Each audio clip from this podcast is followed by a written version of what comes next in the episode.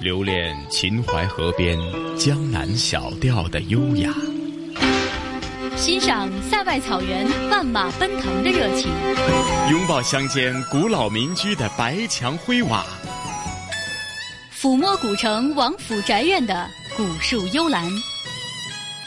在行走间感受华夏大地的博大精深，在聆听时体会中华文明的深邃悠远。这里是华夏之声台和香港电台普通话台联合制作播出的《魅力中国》。收音机旁以及国际互联网上的所有的海内外的听众朋友们，大家好！欢迎大家准时收听由中央人民广播电台、华夏之声、香港之声和香港电台普通话台联合为大家制作的《魅力中国》。我是普通话台的陈曦。听众朋友，大家好，我是中央人民广播电台、华夏之声和香港之声的主持人胡杨。胡杨你好，你好晨曦。是啊，一个星期又到了咱们《魅力中国》的节目时间了。那今天又为听众朋友们带来哪方面的主题内容呢？那今天呢，我们要为大家连续两期推出的是我们台为大家特别制作的一个专题节目，叫做《长江日记》。我们知道，长江呢是中华民族的母亲河，千百年来呢，长江流域都是以水作为纽带，来连接上下游、连接左右岸，还有干支流的这些地区的。长江呢，这些年随着它的发展变化呢，也逐渐形成了一个巨大而完整的自然生态系统。而依托这样的自然生态系统呢，这些年来内地呢在大力的发展长江经济带沿。沿线的经济，那所谓的长江经济带呢？它一共覆盖了长江沿线的十一个省市，可以说是全国最为重大的产业集聚区，还有城镇的密集带，当然也是咱们国家的经济大动脉了。那在今天的节目当中呢，我们将要带大家去到的是在长江的上游非常重要的两个省，一个是云南，一个是贵州。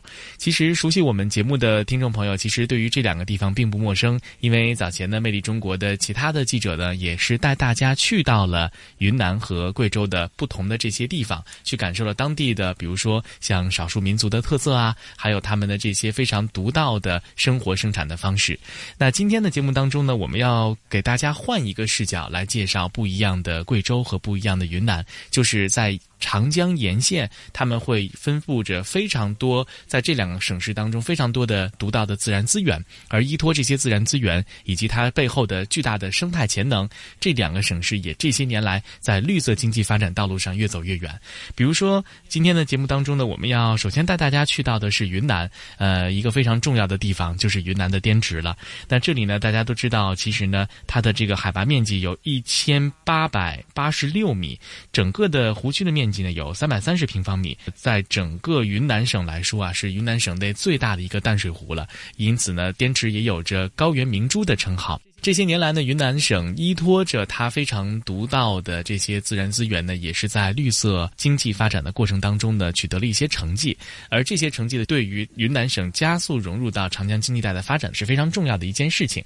那除了云南之外呢，今天的节目呢，我们还将带大家去到另外一个地方啊，就是贵州。那说到贵州呢，就不得不说一说遵义。遵义呢是地处贵州、四川和重庆这三个省市的一个结合的地方，可以说它的这个经济地位是非常的。重要，而且呢，它也是咱们国家非常有名的全域旅游的示范区。去过遵义的朋友呢，一定会被当地的少数民族朋友热情好客留下非常深刻的印象。那除此之外呢，这些年像这个贵州，它在经济发展的这个过程当中，如何去协调和周边两个省市之间的关系，特别是在绿色生态的这个屏障和它的这个潜能不断释放的这个背景当中，这三个地区如何在绿色经济发展的这个角度上面多做一些文章。也是这些年来贵州包括遵义一直在发展的一个很重要的方向。是的，是的，胡杨讲的非常对啊！你刚才提及的云贵两个大省呢？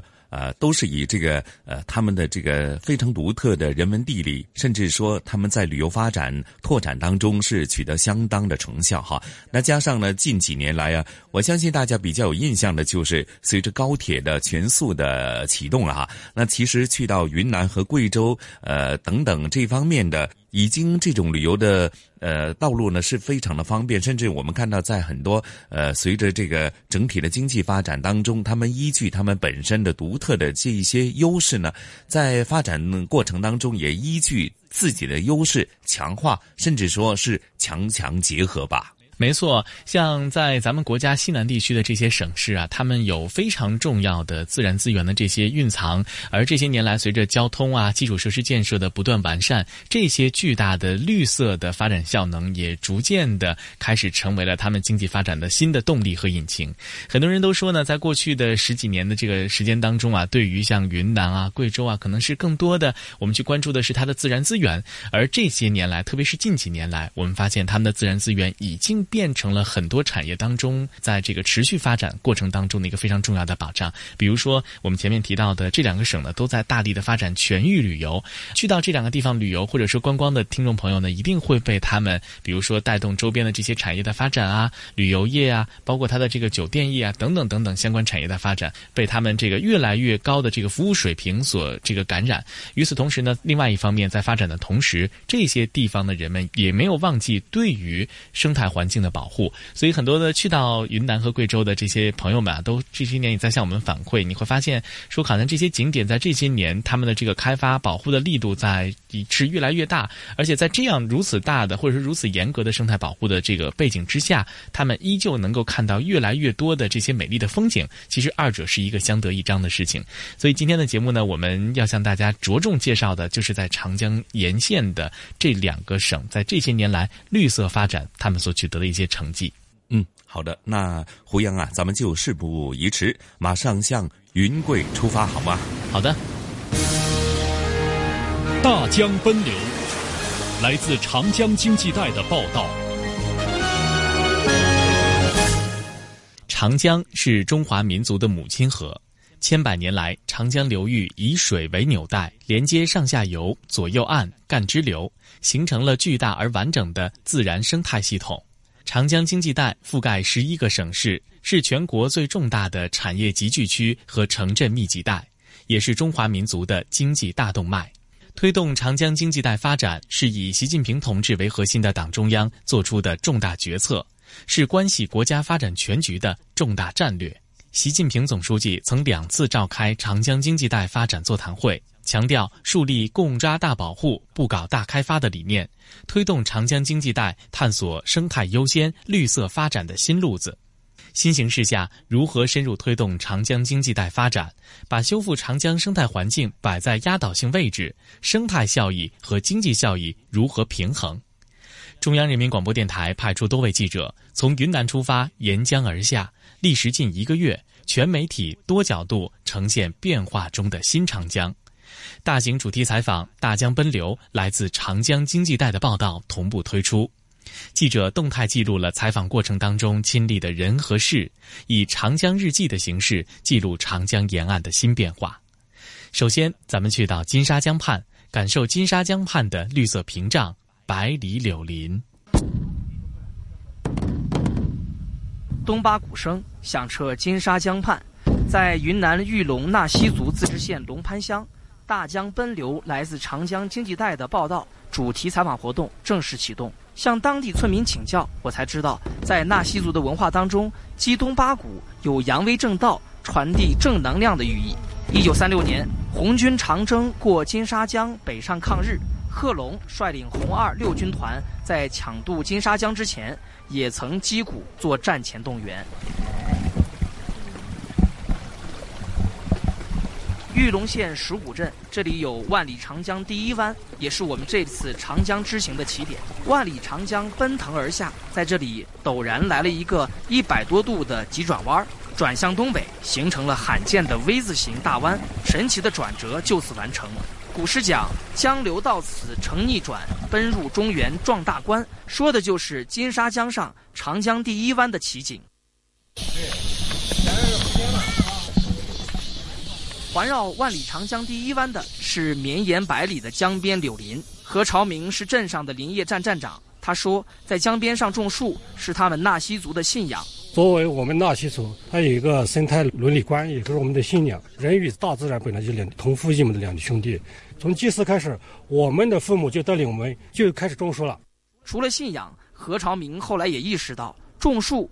也是为了生存。那以前靠山吃饭，靠砍树吃饭，但现在他们就种药材。所以你说我们父母都是农民，把农田淹了以后，你说我们经济来源也就是一亩三分地了。上世纪八十年代，当地很多山区乡镇都以木材采伐为经济来源，沿江生态也受到了很多影响。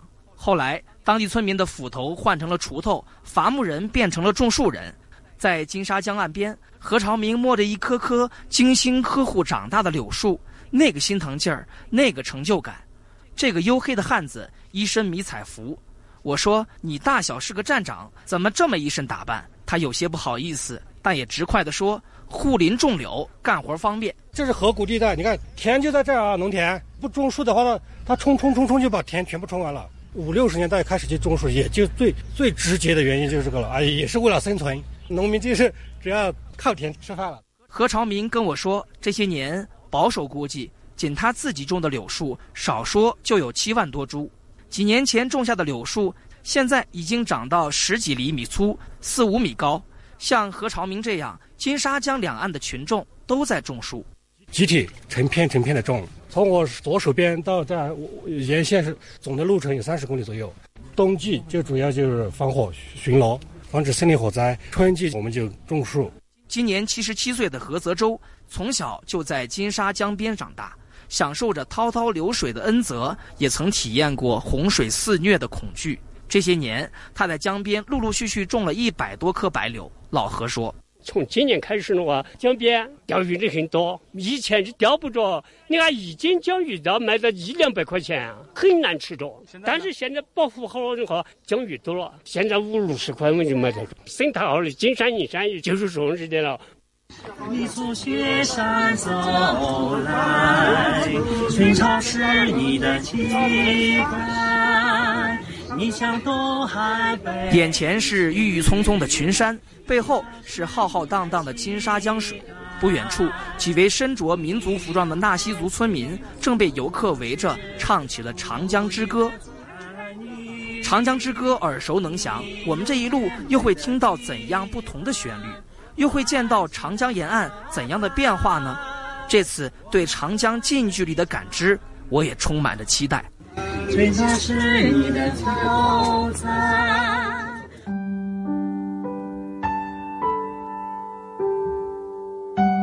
滇池又称昆明湖、昆明池、滇南泽、滇海，在昆明市西南有盘龙江等河流注入，湖面海拔一千八百八十六米，面积三百三十平方千米，是云南省最大的淡水湖，有“高原明珠”之称。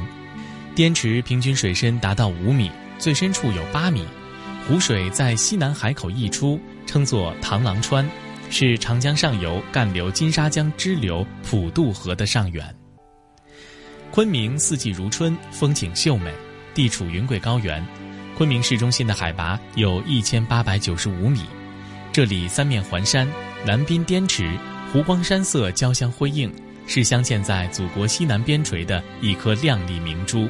天气常如二三月，花枝不断四时春。昆明属于低纬度高原山地季风气候。冬季没有严寒，夏季没有酷暑，年平均气温仅为十五点一度，年平均降水量为一千零七十五毫米，年均日照两千二百个小时，无霜期达到二百四十天以上。这里鲜花常年开放，草木四季常青，无处不飞花，处处都是景，是享誉世界的春城和花城。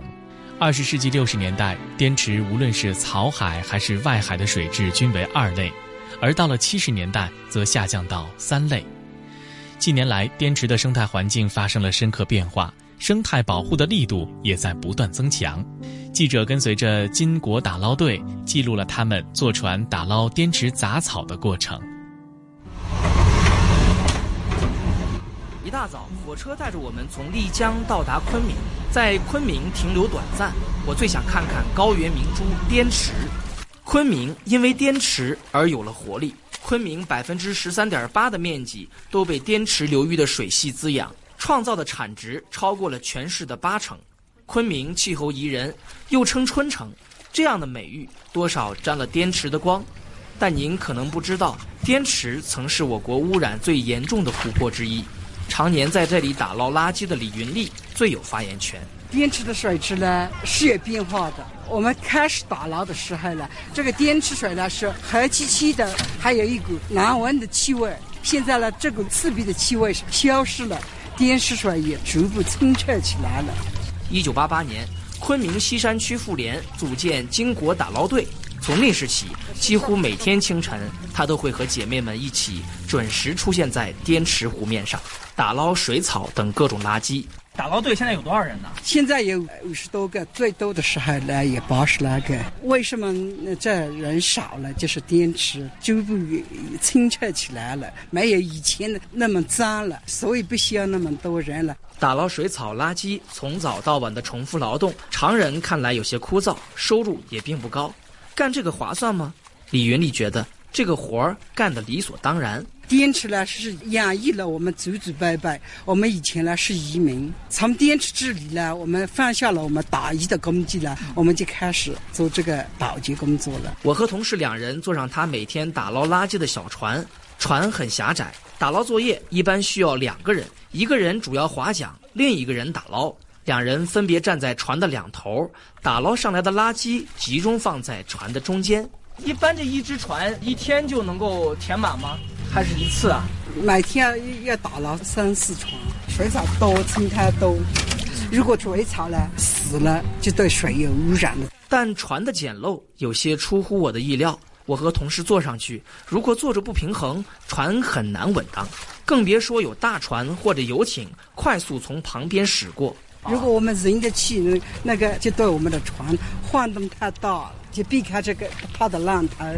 怎么避呀？把船靠着浪台嘛，那个浪就就顺着船底就过去了。没有配备一些专业化的这种设备或者船只吗？太大的船只因为这个水不深，不好工作。你们现在来的时候，这个水还很满，到水落的时候呢，只有几十分海，就很浅了，就很浅。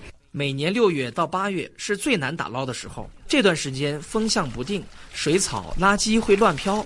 碰到雨水多的年份，每天伴着风雨清理五公里多的河道，让队员们吃不消。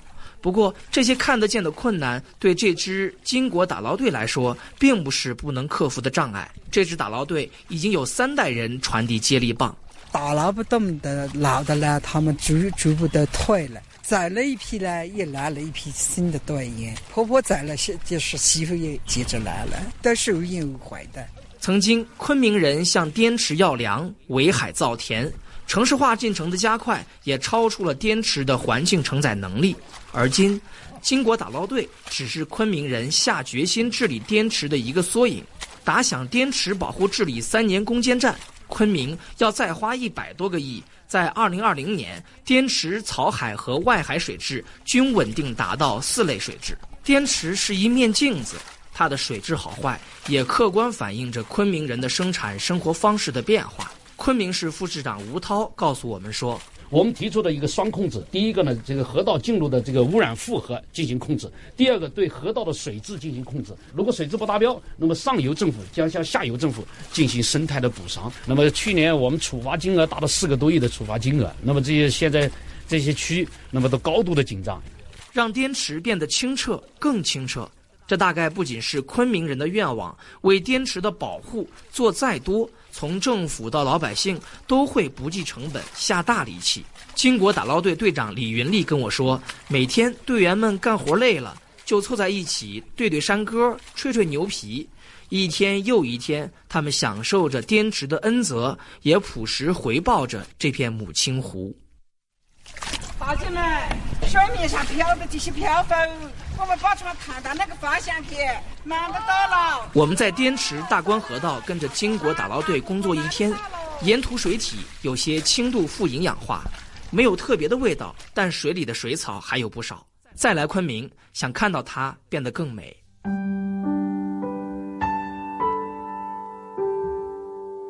遵义简称遵，位于贵州省的北部。贵州、四川和成都三省市结合部的中心城市，这里是国家全域旅游的示范区。遵义南临贵阳市，北倚重庆市，西接四川省，处于成渝黔中经济走廊的核心区和主廊道，成渝合作的桥头堡、主阵地和先行区，是西南地区承接南北、连接东西、通江达海的重要交通枢纽。湄潭县隶属于贵州省遵义市，位于贵州省北部，地域呈现南北狭长，东西宽二十五点五公里，南北长九十六点五公里，平均海拔为九百七十二米。这里的森林覆盖率达到了百分之六十点零八，属于亚热带季风性湿润气候，年平均气温为十四点九度。湄潭县是贵州茶叶第一县，所产的湄潭翠芽、遵义红、贵州珍、梅江翠片等品牌享誉全国。这里土地肥沃，山川秀丽，生态良好，被称作云贵高原上的一颗明珠和云贵小江南。接下来，咱们就跟随央广记者到茶区变景区、茶园变公园的贵州遵义湄潭县看一看。离开云南昆明，我们在清晨来到了贵州遵义。和海拔一千九百多米的昆明相比，遵义海拔相对较低，气温陡然上升了不少。驱车四十多公里，来到遵义市梅潭县，清澈的梅江穿城而过，流入乌江，最终汇入长江。海拔、气候、水文等先天条件。让茶叶种植成了梅潭的支柱产业，比如梅潭县梅江街道一个叫七彩部落的村民小组，就围绕茶叶做文章，走上了一条茶旅一体化的路子。从县城一路走来，处处是田园风光。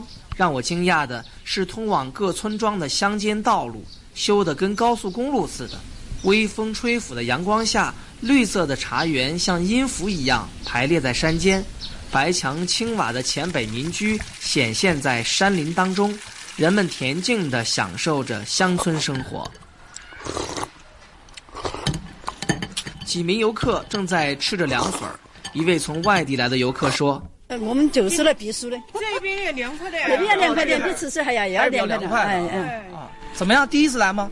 不是，我来了好多次了，好多次了，好多好多次了。嗯，我喜欢这里，走一走看看。”三十三岁的徐勇是地道的茶农，他并不像大多数的农村青年那样向往外面的世界，而是专心自家的产业。他家有五十亩茶园，但从二零一五年开始足不出户就当起了老板。以前我们在家里面就是早上起来就上山去采茶，现在我们就不用去采茶，就在家里面。那茶交给谁来采呢？请人采。这点有有农家乐。可以吃饭，可以住宿，因为我们这里搞旅游开发，幺五年开始了，之前就是我们家装农家乐，以前都没有哪家有这么大的胆子，都不敢装。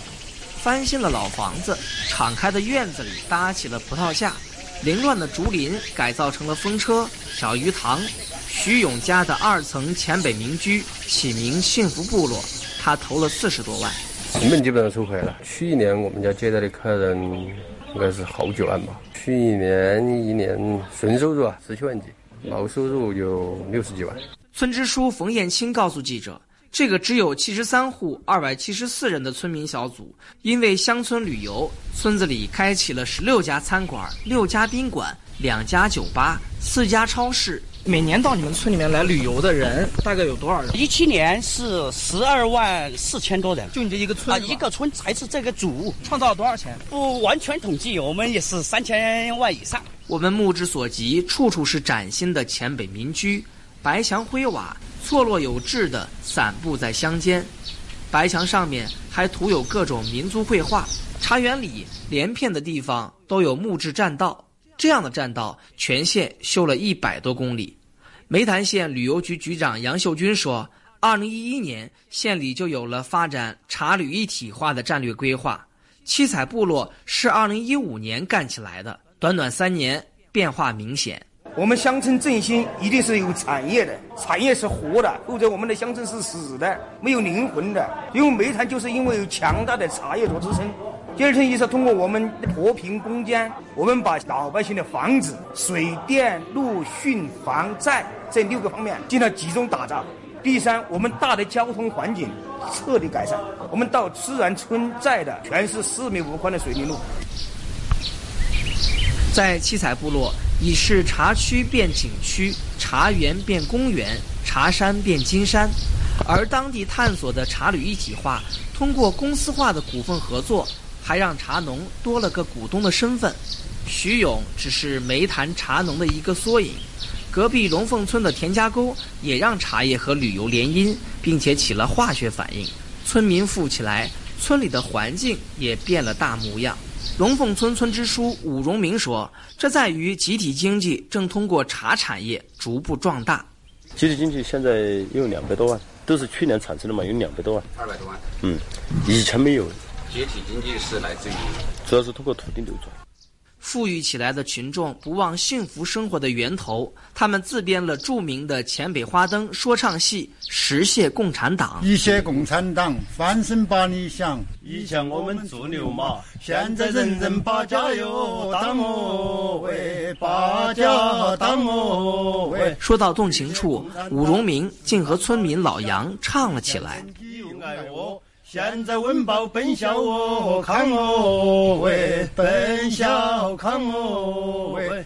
三谢共产党穿一把理想，以前穿的说草野，现在冒了新事哦，装哦喂，新事装哦喂。赤水河是长江上游的支流，因河流含沙量高、水色赤黄而得名。赤水河发源于云南的镇雄县，上游称作鱼洞，东流至川滇黔三省交界处的梯子岩，全长四百四十四点五公里，四分之三的流域都在大山之中。赤水河是国内唯一一条没有被开发的长江支流，这里的河水清澈透底，两岸陡峭，多险滩急流。赤水河因中国工农红军四渡赤水的故事而被大家所熟悉。一九三五年，毛泽东指挥中央红军三个月的时间，六次穿越了三条河流，转战川贵滇三省，巧妙地穿插于国民党重兵集团的围剿之间，灵活地变换作战方向，调动和迷惑敌人，不断创造战机，在运动中大量歼灭了敌人，牢牢地掌握了战场的主动权，取得了红军长征历史上以少胜多变被动为主动的光辉战例。接下来，咱们就跟随央广记者走进赤水河，感受人们对母亲河的眷恋。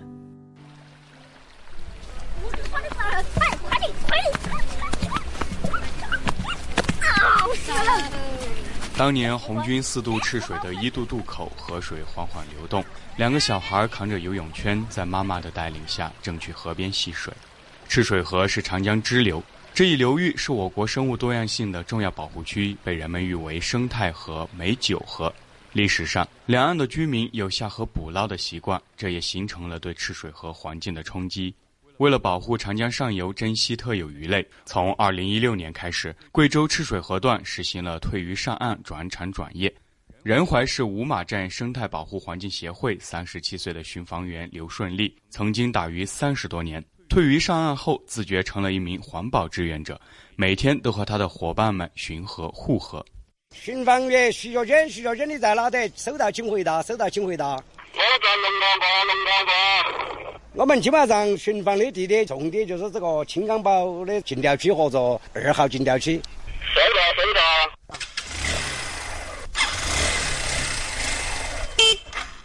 刘顺利对我们说：“从六岁开始，他每到暑假就在河里捕鱼。去年十月，因为下河电鱼，被派出所抓了个正着。被派出所抓了，通过教育过后，我回来加入这个协会。我们买了二十公斤鱼放在河里面作为补偿。大大小小的鱼儿都打死了，对生态破坏太严重了。”现在，刘顺利和三百人的生态环境保护协会的巡防队员，每天的工作就是巡视赤水河，严防非法捕捞，为河流筑起了保护的第一道防线。从靠水吃水到退捕上岸，收起了渔网的渔民，在政策补贴和政府引导下，实现了华丽转身。这一做法对保护长江水生生物资源、保护水域生态环境、实现渔业可持续发展产生了重要意义。贵州省环境监察局稽查处副处长孙忠发，在赤水河流域，省里面一共出台了十二个方案，其中涉及到环保的就有六个。给了你多少资金，给了你多少项目，最终要加强这个考评。你现任的河长在任期间，你所管理的辖区内的这个赤水河流域的水质下降到百分之三十之后，就开始启动问责了。持续的环保推动让赤水河逐渐回到它美景河的状态，吸引了越来越多的游人来到这里。刚从广州回来的王梦雅是从赤水河边走出去的女儿。这个暑假和她回来的还有九岁的闺女杨冬林。我小时候就在这里出生，很美很大。嗯，那时候就是真的，一到夏天的时候，就成群结队的那种鱼很多，还有很多的植物。我刚才给他讲，很细的沙子，然后下面有很多的鹅卵石，还有贝壳。到夏天的时候，蝌蚪和鱼也非常多。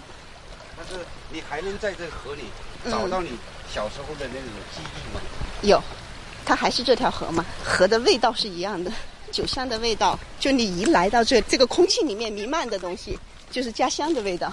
杨东林跟在妈妈的身后，似乎还有些害羞，看着夕阳下的河水，他说：“我希望就是不要把那些建筑的石头放在这里，以后没有那么多垃圾，然后可以多种一点点植物吧。”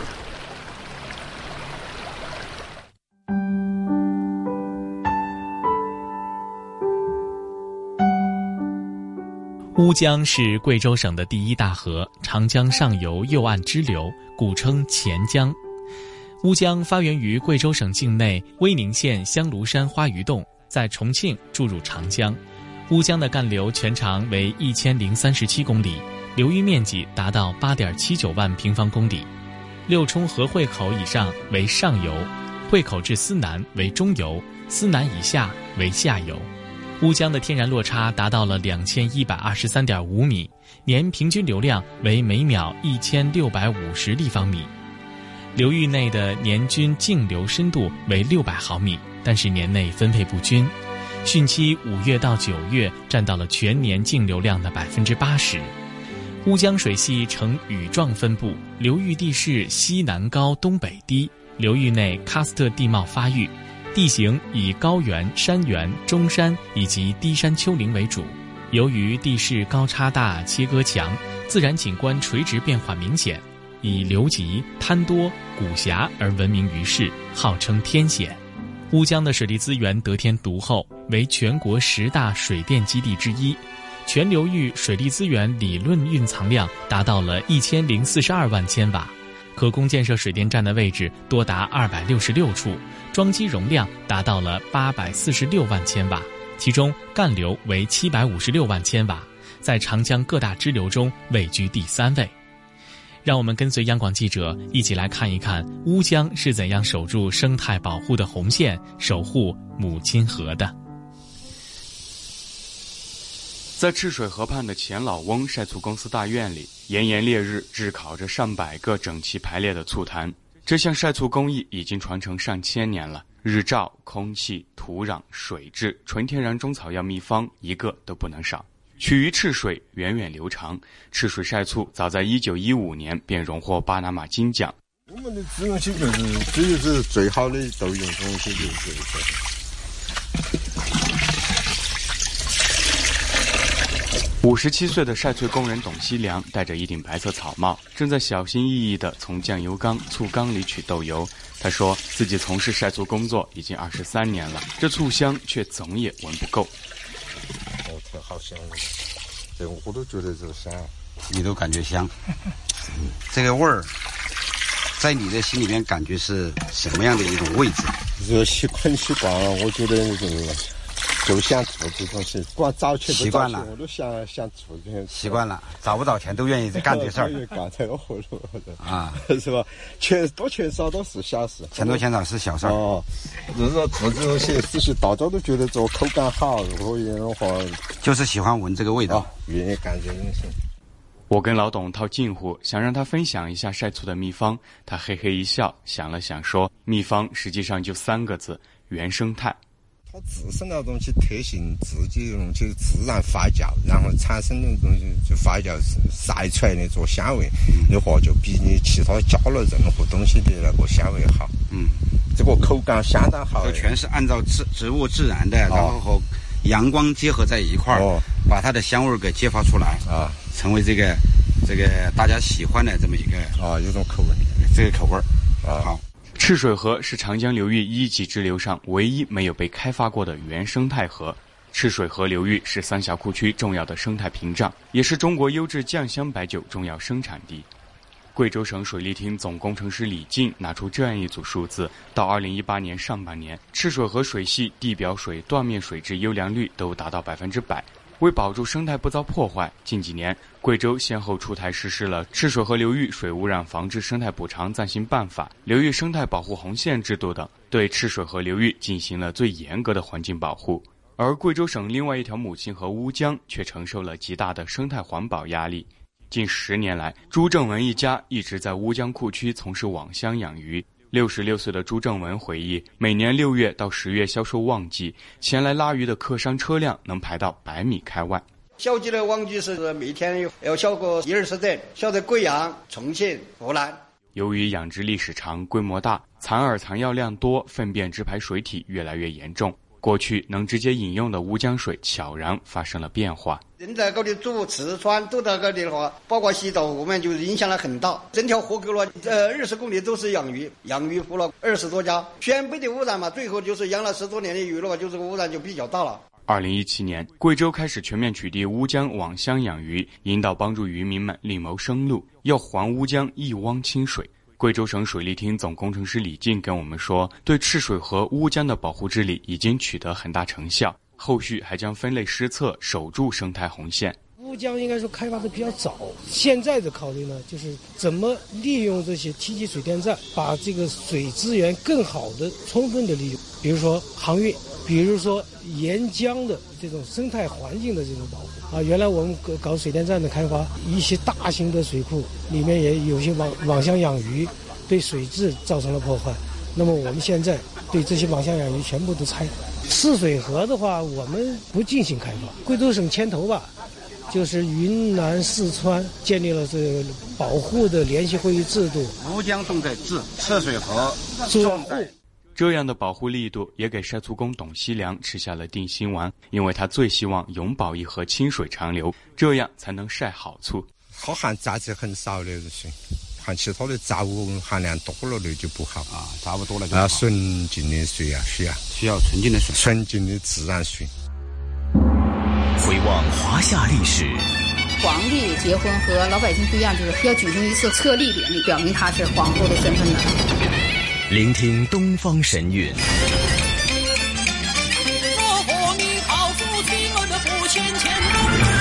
探寻本土文化，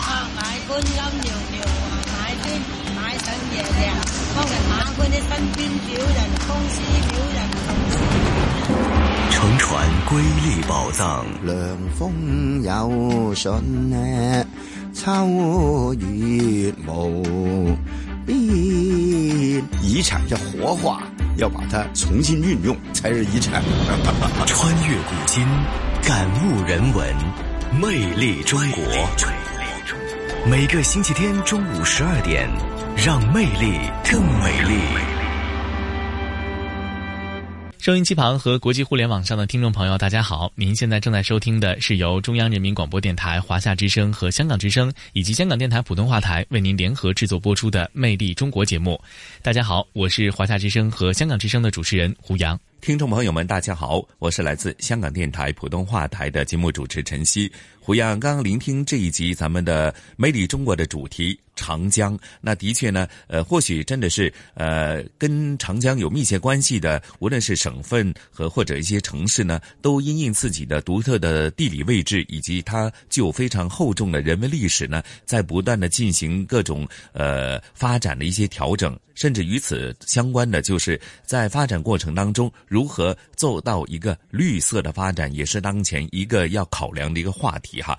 不过刚刚在专题的节目当中呢，呃，提及的。呃，两条河流啊，或者是江河呢，也是令大家非常有深刻印象。那分别是赤水河和乌江，因为地处呃，在这个地理位置当中，在人们的记忆当中啊，呃，都是具有非常呃这个天险的这个角色嘛，是吧？没错，正如晨曦所说的这样哈，其实这两个河流，它的赤水河和乌江呢，它们所处的位置都在长江的上游。而我们知道，在长江上游其实有很多地势非常险峻的地方，而这些险峻的地方呢，也算是大自然的鬼斧神工吧，留给了我们很多让大家非常赞叹的这样独特的这些景色。赤水河呢，大家非常熟悉它，呃，我想可能也是因为中国工农红军四渡赤水的故事哈。那除了赤水河之外，还有一个让大家非常感兴趣的就是乌江了。我们知道。那乌江是贵州的第一大河，在长江上游的右岸的一个支流，所以在过去的时候呢，又叫做钱江。乌江的全长有一千零三十七公里，最重要的一个特点就是乌江的水利资源非常的丰富，可以说是得天独厚。它也是咱们国家十大水电基地之一。嗯，当然了，可能大家也会比较关注，因应这个他们独特的地理位置，也有很多呃大量的一些利用水利资源的一些呃发电的设。施或者一些水电的基地，我相信可能大家也会比较关注哈。好了，这个时候呢，呃，就介绍一下咱们香港故事今天的主题内容。因为呢，延续上星期呢，呃，这个主题内容，那雨波和嘉宾主持来自中国旅游出版社的副总编辑一哥陈一年呢，呃，觉得呢，哈，上星期。单单介绍这个广东道的历史呢，呃，已经是占据了很多时间。那时下广东道已经成为一个繁华的标志。那到底它为什么会形成这种繁华的标志呢？如今呢，呃，各种商场、各种名店里林立，甚至是各种大型的商场食肆呢，也是呃，在广东道呢是呃一个非常大的卖点。而且到了这个呃节假日，尤其是。圣诞节以及农历新年期间呢，广东道一带呢都有非常独特的这个风景，比方说圣诞的灯饰啊，还有农历新年的一些农历呃新年的这种氛围呢，都是令海内外的游客留下了非常深刻的印象。那接着下来的节目时间呢，咱们也事不宜迟，呃，马上聆听接着下来的呃香港故事，延续我们多彩广东道的下篇，好吗？好的，接下来咱们就共同走进多彩的广东道。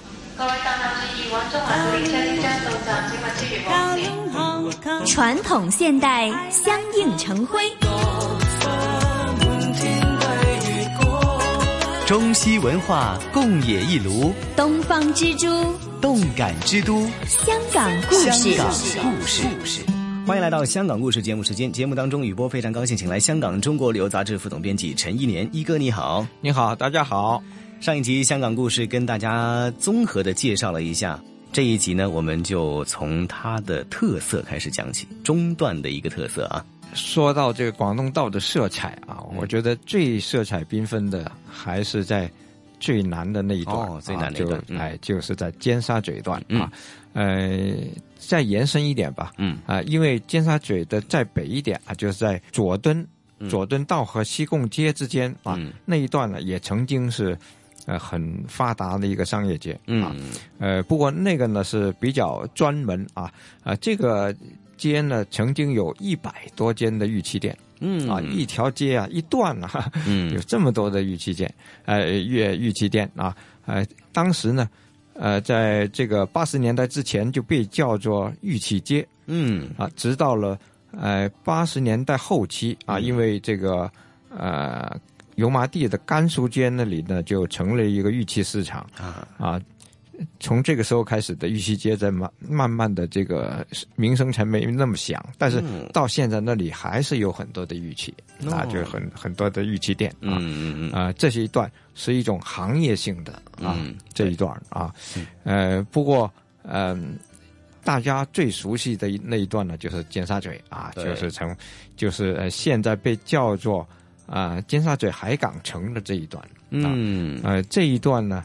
呃，大概有五百三十米啊，嗯，啊，说长也不长啊，但是它已经是香港最大的一个啊商业购物区。其实它从南到北呢，有几大的建筑群，包括酒店、商场组合起来的一个综合的购物中心。那么靠海这边的话呢，会比较像室内的这个。Mall 啊，我们大型的室内商场比较多一点。嗯，那么在广东道的另外一边呢，还有一些知名的古迹改造成为的购物场所，比如说像一八八一啊，还有其他的一些品牌的专门店呢，也会设置在哈广东道的左右。这一片呢是也许啊是香港最热闹的地方，这里的人流非常的多啊。据统计啊，就是呃一天的人流，如果是在呃周末啊，是达到了十九万，嗯，很厉害的。就是说，呃呃，走路的、买东西的人啊，嗯。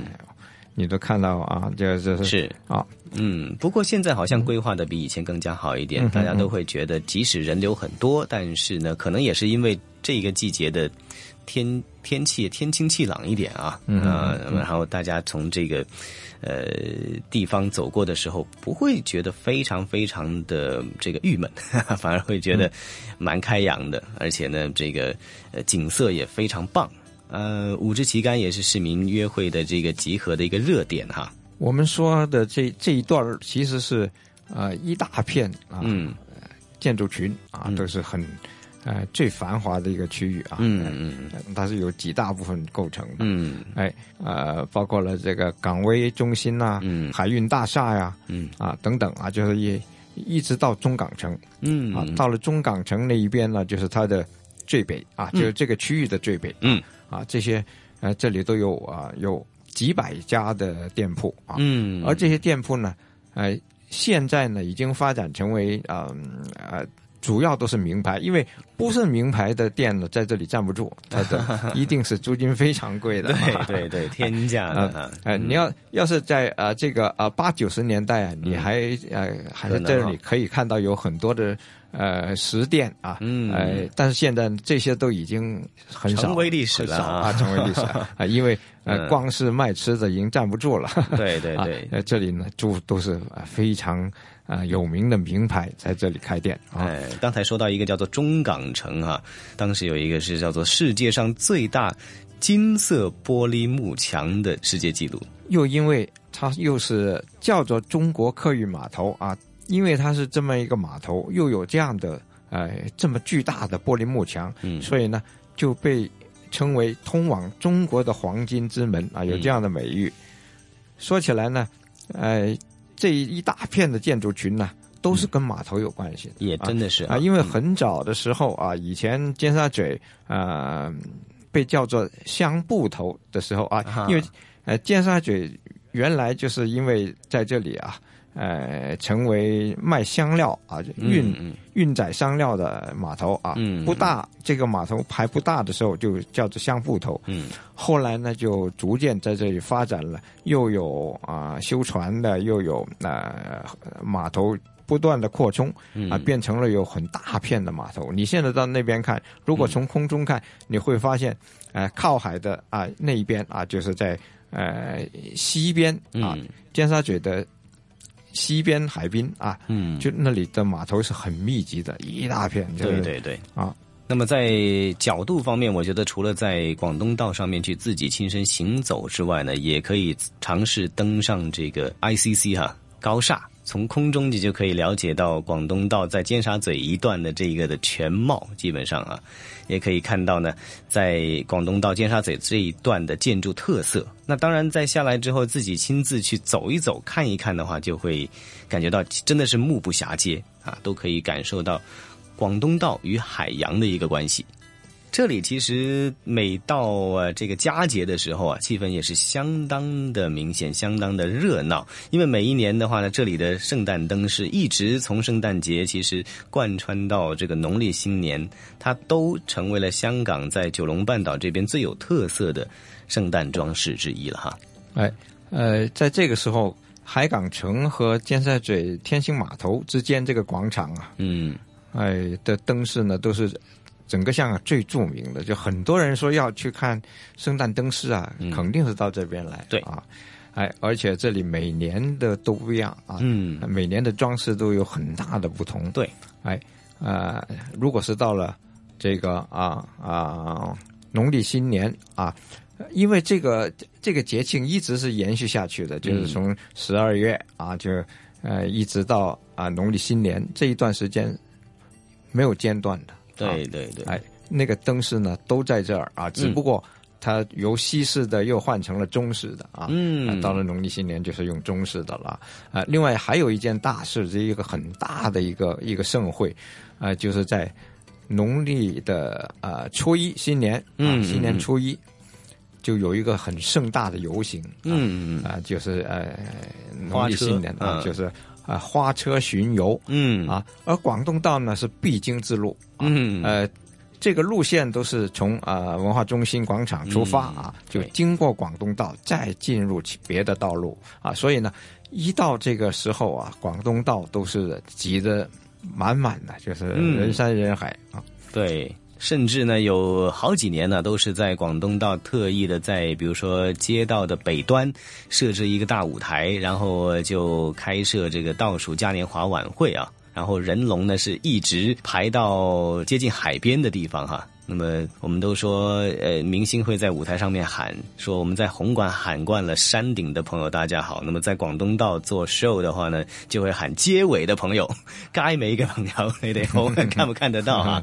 那当然在这几年的话，好像没有举办这一个的活动，但是呢，可想而知，在这个地方呢，依然哈成为了每一年就是佳节的时候呢，都会成为最。热门的一个庆佳节的一个公众地点呢。那么这一集香港故事也感谢一哥为我们介绍了多彩广东道上面最色彩丰富的尖沙咀段。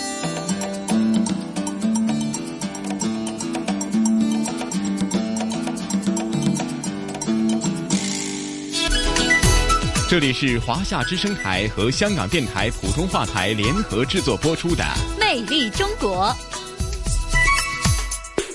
哎呀，胡杨啊！节目的时间过得真快，在聆听了这一集香港故事的多彩广东道的下篇以后，哈，在琳琅满目的商品当中，在繁华的购物商场当中，突然之间，哎，才发现咱们今天的节目时间又得告一个段落了。